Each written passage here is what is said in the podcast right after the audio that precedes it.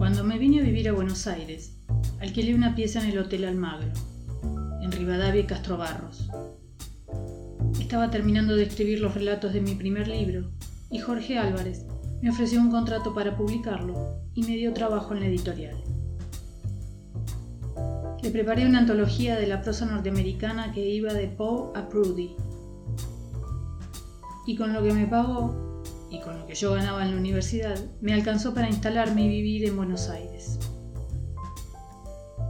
En ese tiempo trabajaba en la cátedra de Introducción a la Historia en la Facultad de Humanidades y viajaba todas las semanas a La Plata.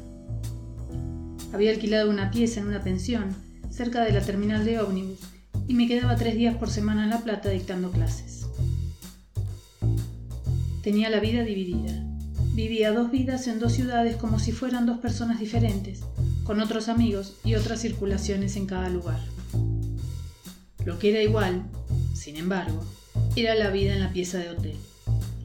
Los pasillos vacíos, los cuartos transitorios, el clima anónimo de esos lugares donde se está siempre de paso. Vivir en un hotel es el mejor modo de no caer en la ilusión de tener una vida personal. De no tener, quiero decir, nada personal para contar, salvo los rastros que dejan los otros.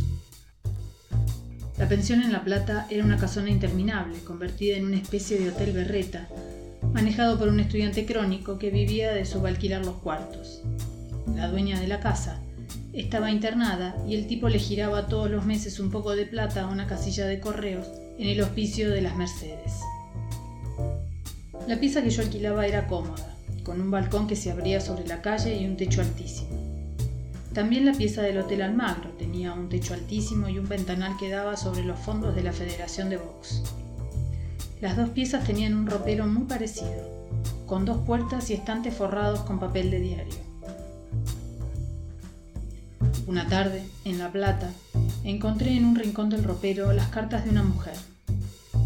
Siempre se encuentran rastros de los que han estado antes cuando se vive en una pieza de hotel.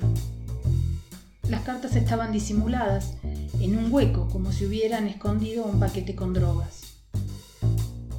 Estaban escritas con letra nerviosa y no se entendía casi nada.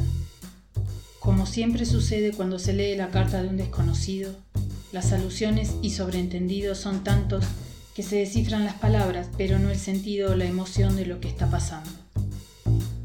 La mujer se llamaba Angelita y no estaba dispuesta a que la llevaran a vivir a Trenquelauquen.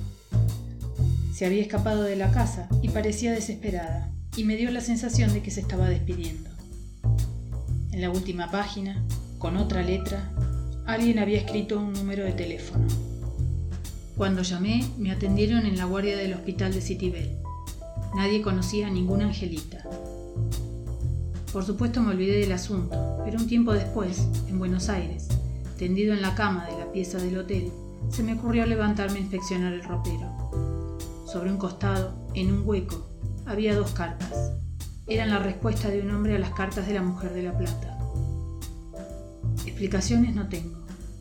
La única explicación posible era pensar que yo estaba metido en un mundo escindido y que había otros dos que también estaban metidos en un mundo escindido y pasaban de un lado a otro igual que yo. Y por esas extrañas combinaciones que produce el azar, las cartas habían coincidido conmigo. No es raro encontrarse con un desconocido dos veces en dos ciudades. Parece más raro encontrar en dos lugares distintos dos cartas de dos personas que están conectadas y que uno no conoce.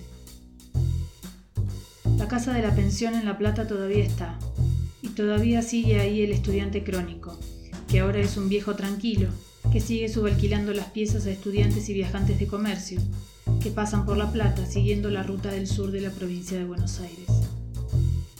También el Hotel Almagro sigue igual.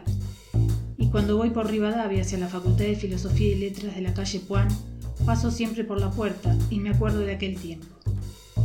Enfrente está la confitería Las Violetas. Por supuesto, hay que tener un bar tranquilo y bien iluminado cerca si uno vive en una pieza de hotel.